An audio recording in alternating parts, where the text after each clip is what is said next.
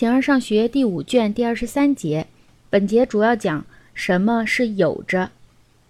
形而上学第五卷第二十三节，有着是多义的，其中一个意思是按照自身的本性进行，或按照自己的冲动进行。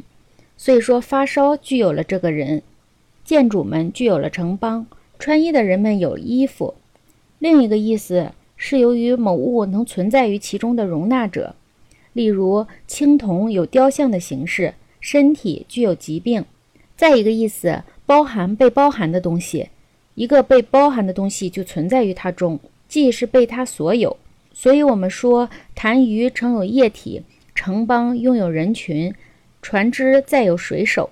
同样，我们说整体有部分。